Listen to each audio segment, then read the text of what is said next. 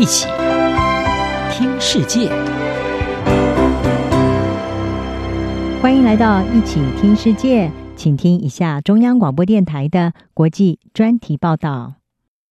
今天的国际专题要为您报道的是：废弃口罩酿环保危机，丢弃回收成了全球难题。为了防范 COVID-19 疫情，口罩已经成为过去一年来全世界数十亿人手中必备的防疫工具。但这个防疫利器对全球环境的不利冲击，其实早就浮现。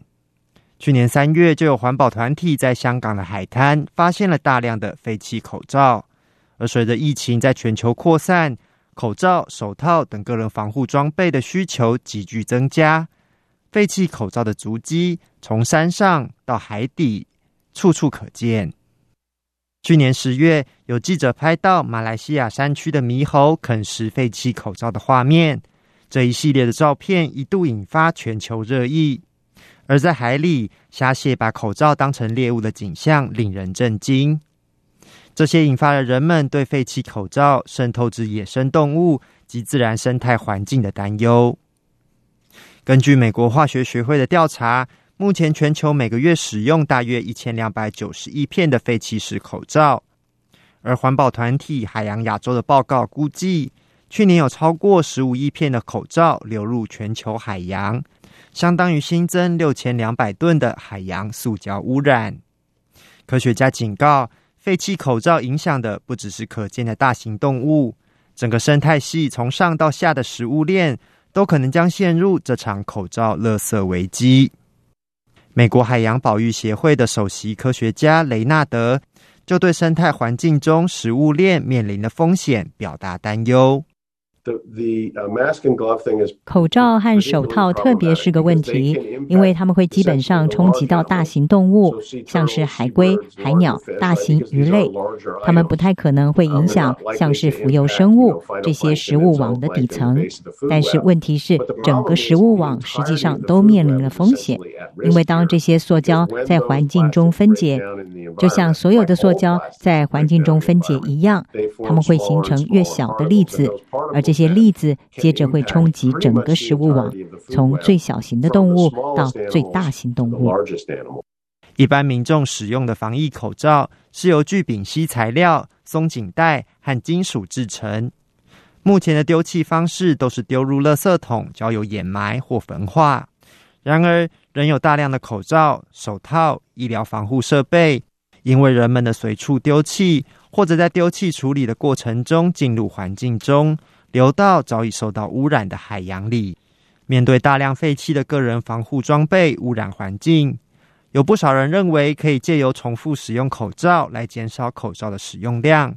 然而，世界自然基金会的环境专家认为，口罩仍然是医疗安全原则很重要的一部分。重点还是在学习如何适当的处理这些装备，不让它们最后流入河川、湖泊及海洋里。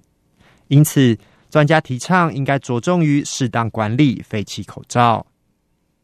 除了以一般垃圾来适当处理废弃口罩之外，不少人也开始推动口罩回收，将口罩中的塑胶原料重新再利用。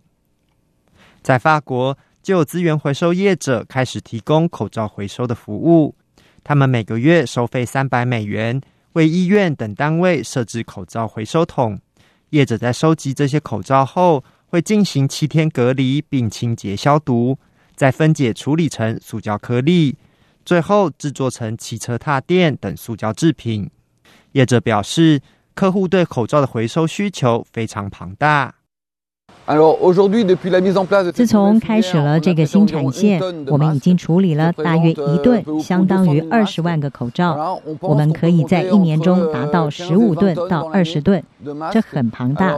但是以全国规模来说，并不大。我们预估在全国规模，每一天会有大约四十吨的一次性口罩。不止在法国，美国也有业者开始提供口罩回收服务。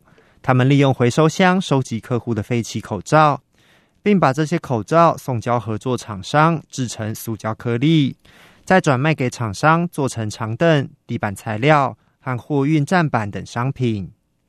但对于这些业者来说，提供回收口罩的服务并不容易。首先，要如何建立起收集废弃口罩的管道就相当困难，而且也所费不貲。此外，将口罩处理再利用成为有价值的商品，整个流程也必须接受商业考验。为什么铝可以回收？因为它的价值很高，高于处理的成本，所以它可以免费的服务。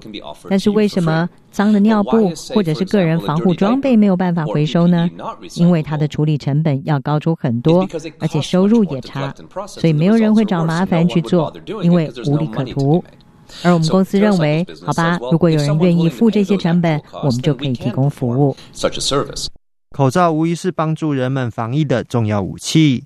不过，无论是适当的丢弃或者回收，人们接下来都要学习如何好好处理使用过的口罩，才能避免在努力防范疫情之际，又为地球带来新一波的生态危机。